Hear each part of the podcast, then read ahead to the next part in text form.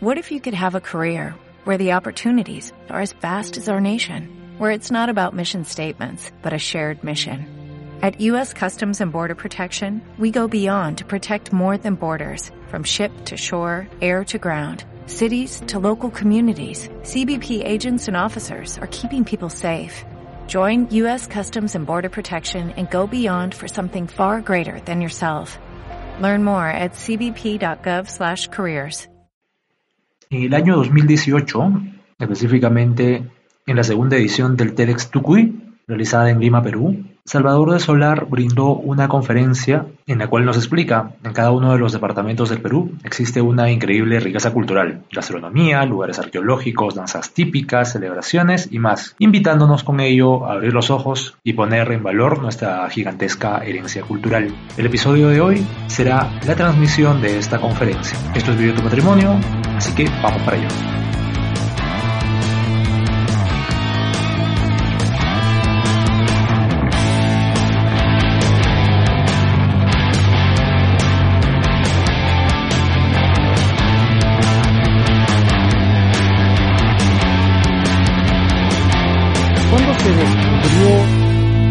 Peruana? Es una pregunta interesante, porque la comida peruana ha estado siempre con nosotros.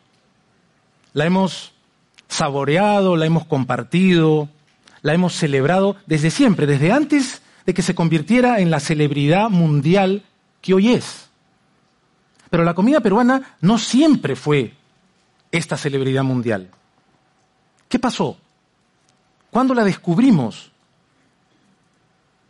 Fue un descubrimiento particular, porque a diferencia, por ejemplo, del descubrimiento de reservas de litio en Puno hace unas cuantas semanas, reservas que están bajo tierra, que se ha tenido que explorar para encontrar, nuestra comida ha estado siempre delante de nosotros, literalmente delante de nuestras narices. Entonces, ¿Qué fue lo que pasó? Lo que ocurrió es que un grupo de peruanos, bajo el notable liderazgo de Gastón Acurio, nos hicieron mirar de nuevo, nos hicieron revisar nuestra mirada. Si descubrir significa literalmente destapar, no nos hicieron destapar la tierra como para encontrar el litio, nos hicieron cambiar un esquema mental que teníamos, volver a mirar y darnos cuenta del extraordinario valor de lo que siempre dábamos por cotidiano, nuestra comida. De alguna manera, lo que hicieron fue ser como un notario que toca nuestra puerta, tac, tac, tac, la familia Perú, ¿sí?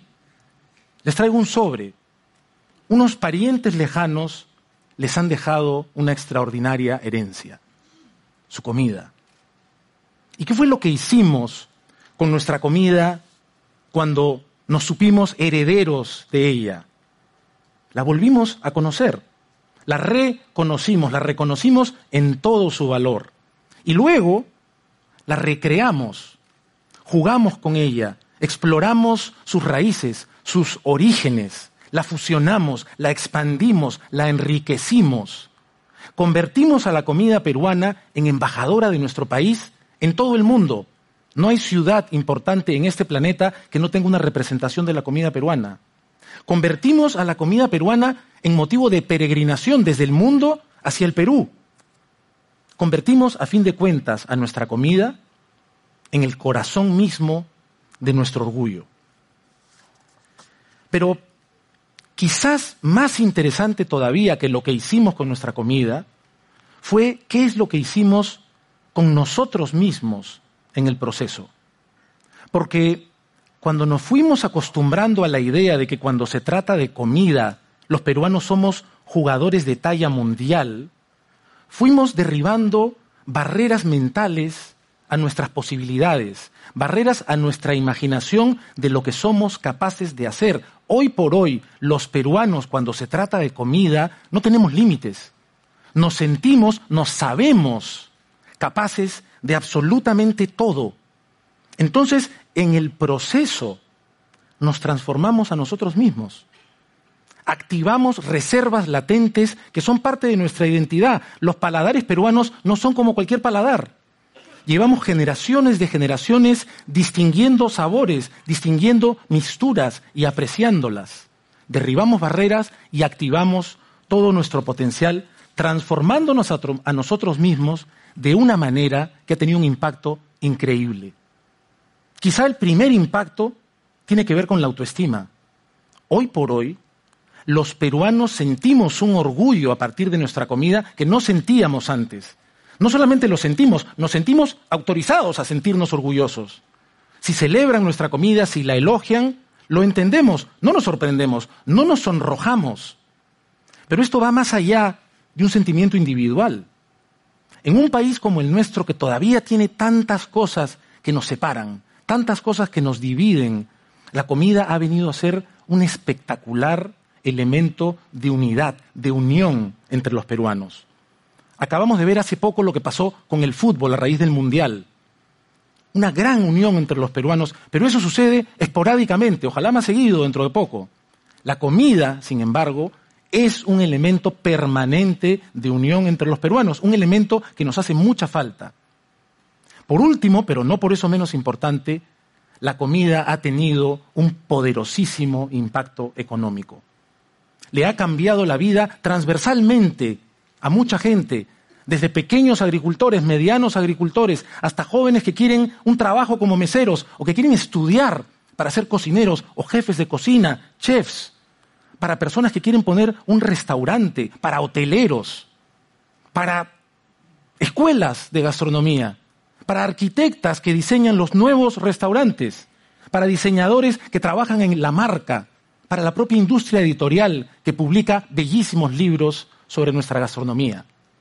Ha tenido tal impacto la comida en nosotros que hoy por hoy, según los World Travel Awards que vienen a ser, el Wall Street Journal los, los describía como los Oscar del turismo mundial, el Perú es el mejor destino culinario del mundo, de acuerdo a estos premios.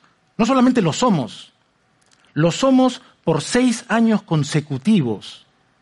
Cuando hablamos de predominio futbolístico y pensamos en Brasil, el pentacampeón, nosotros somos seis veces campeones mundiales, seis veces consecutivas. Tomémonos un instante para procesar hasta dónde hemos llegado. Esto, por supuesto, no sucedió de la noche a la mañana. Esto sucedió en el tiempo y a consecuencia de mucho trabajo de peruanos trabajando colectivamente, ayudándose en grupo. Pero a pesar del extraordinario punto de llegada al que hemos arribado, yo quiero pedirles que le prestemos atención al punto de partida. ¿Cómo comenzó esto? ¿Cuándo se descubrió la comida peruana? Cuando volvimos a mirarnos a nosotros mismos, cuando cambiamos nuestra mirada y fuimos capaces de reconocer el increíble valor de esta herencia de todos los peruanos, que es nuestra comida. Cuando nos reconocimos en nuestra identidad, en nuestros recursos, en lo que somos, cuando buscamos en nuestras fortalezas, no en nuestras carencias. La razón por la que estoy aquí esta tarde es porque quiero invitarlos a que volvamos a hacer ese ejercicio. Mirémonos de nuevo descubramos esos recursos a los que nos hemos acostumbrado y que no estamos valorando de manera suficiente. De alguna forma, quiero ser ese notario que toca la puerta, tac, tac, tac, la familia Perú, sí, les traigo un sobre. Unos parientes lejanos les han dejado una herencia. No, sí, vinieron hace como 20 años, nos dejaron la herencia de la comida. Sí, está bien. Lo que ocurre es que lo que este sobre dice es que la comida es apenas una fracción de la verdadera herencia de todos los peruanos. La comida es apenas la puntita del iceberg de la gran herencia que es nuestra, nuestra cultura. Porque cuando se trata de cultura, no somos cualquier país. Somos un país absolutamente único y especial, y lo sabemos. Se nos enseña en el colegio desde niños, se nos habla de la grandeza del imperio incaico, de las grandes culturas anteriores a los incas, pero de alguna manera tenemos esa información dormida, estamos acostumbrados, como acostumbrados estábamos a tener los platos de comida en nuestra mesa sin haber descubierto, sin haber despertado a su verdadero valor. Tuve una experiencia que a mí personalmente me ayudó a notar cómo es que nos hemos acostumbrado y no valoramos nuestra cultura. Cuando tuve el privilegio de trabajar en el Ministerio de Cultura, asistí a la instalación en abril del 2017 al primer foro de civilizaciones antiguas. Esto sucedió en Atenas, en Grecia, y solamente participaban los países que hemos sido cunas de grandes civilizaciones para la humanidad. Solamente los países más importantes del globo en cultura. Nuestros anfitriones, los griegos, nos recibieron con su canciller, la madre de la cultura occidental. Estaba presente también uno de los hombres más influyentes del contexto internacional actual, el canciller de China, representando esa gran civilización. Estaba el canciller de Italia, del Imperio Romano.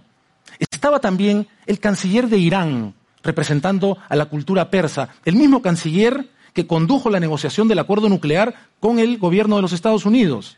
Estaba presente la India, estaba presente el Imperio Azteca, México, estaba presente el Perú. Estando ahí, a pesar de saberlo, fue como una epifanía. Cuando se trata de cultura, resulta que somos una potencia mundial y no terminamos de despertar ante esa noticia. Así que repitamos el ejercicio. Cambiemos nuestra mirada y nuestro esquema mental, miremos con una mirada fresca y reconozcamos el valor de nuestra cultura. Convirtámosla de verdad en la embajadora del Perú en el mundo. Convirtámosla en un gran motivo de peregrinación hacia el Perú. Hagamos que sea el corazón de nuestro orgullo. Pero si nos tomamos un momento para tratar de entender la magnitud de la herencia que significa nuestra cultura, podemos hacer algo más. Y si podemos hacer algo más, debemos hacerlo. La cultura, además, puede ser la llave del desarrollo del Perú. Pensemos un instante qué entendemos por desarrollo. Nos hemos acostumbrado en las últimas décadas a entender el desarrollo como el crecimiento económico. Y el crecimiento económico es fundamental para el desarrollo, pero es solamente una parte del desarrollo. Dejemos un ratito descansar a la economía y vayamos un instante a la biología. ¿Qué quiere decir desarrollo? Desarrollo quiere decir alcanzar la plenitud de las potencialidades que nos son propias. Si somos una semilla de manzana, desarrollo quiere decir que esa semilla permita que, se, que germine un tallo, que se convierta en tronco, que genere ramas y que finalmente dé frutos. ¿Y qué frutos queremos con el desarrollo de nuestra semilla, de lo que somos, de lo que somos? Queremos estar en capacidad de enfrentar óptimamente nuestros desafíos. Queremos convivir mejor entre los peruanos. Queremos tener una sociedad armoniosa, estimulante, creativa y, por supuesto, también una sociedad con prosperidad económica. Hagamos el ejercicio. Miremos lo que somos, miremos nuestra semilla, este patrimonio que hemos heredado. Por ejemplo, como país, el Perú, nosotros tenemos una larga, histórica rivalidad con Chile. Una rivalidad que me parece que en los últimos años, en los últimos lustros, se ha ido volviendo más sana y que nos ayuda en muchos sentidos. En este momento, en Chile viven decenas de miles de familias peruanas que son valoradas en Chile, cuyo aporte a la sociedad chilena es apreciado. Y nosotros sabemos también apreciar a nuestros hermanos chilenos. Reconocemos su gran capacidad de organización, su eficiencia. Imaginemos por un instante que la ciudad, la ciudadela de Caral, sí, la más antigua de América, aquí nomás al norte de Lima, 5.000 años de antigüedad, imaginemos que quedara en Chile. ¿Podemos imaginar lo que harían los chilenos si tuvieran Caral? ¿Lo que harían los colombianos, lo que harían los ecuatorianos si tuvieran el privilegio de contar en su tierra con esa ciudadela? Nosotros estamos acostumbrados a tener esta joya de la corona que es Machu Picchu y todo lo que está en el Cusco, Ollantaytambo, Pisac. Estamos acostumbrados, pero si nos elevamos sobre nuestro mapa y hacemos una especie de vuelo virtual y vamos entre las fronteras de Cusco con Apurímac y vemos Choquequirao, que no sé si conocen, pero que muchas de las personas que conocen sienten, y yo a veces me siento de acuerdo con ellas, que es hasta más impresionante que Machu Picchu, que es esta ciudadela increíble colocada en lo alto de esta gran cuchilla que se pierde en los cielos.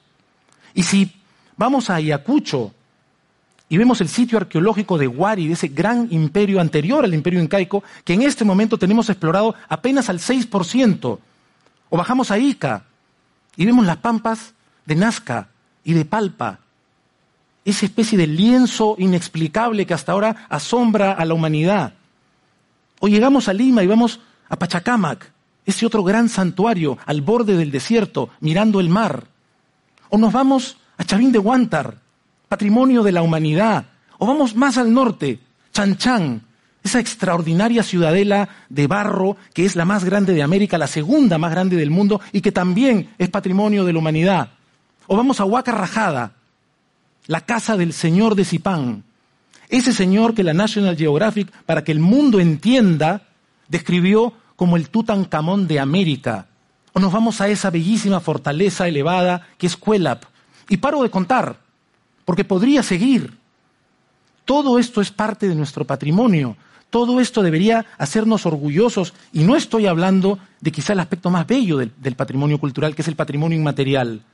No estoy hablando de nuestras danzas, porque somos un país que baila en todos sus rincones. No estoy hablando de nuestros gloriosos vestidos, de nuestras fiestas, o de la festividad de la Virgen de la Candelaria, que mueve a decenas de miles de personas en Puno y que también es patrimonio de la humanidad. O de la peregrinación al santuario del Señor del Coyoriti en el Ausangate, que también es patrimonio de la humanidad y también mueve a decenas de miles de personas. ¿Cómo no sentir orgullo por todo eso? ¿Cómo no compartir ese orgullo con todos nuestros hermanos peruanos porque todos estamos hermanados en esta herencia? ¿Cómo no convivir mejor al reconocer que esta herencia la debemos a todos nuestros rincones, a todas nuestras lenguas, a todos nuestros acentos, a todas nuestras costumbres? Y por supuesto, ¿cómo no imaginar el extraordinario potencial económico que significa este patrimonio? El Perú es visitado fundamentalmente para conocer este patrimonio. La abrumadora mayoría de turistas que vienen al país vienen por nuestro patrimonio cultural. Miremos un poquito el mundo. España, el 2017, recibió 82 millones de turistas, que dejaron para España 97 mil millones de dólares. Estamos hablando de más o menos la mitad del Producto Bruto Interno del Perú. México, en el 2017, recibió poco más de 39 millones de turistas, que dejaron 21 mil millones de dólares para México poco más del 10% de nuestro PBI.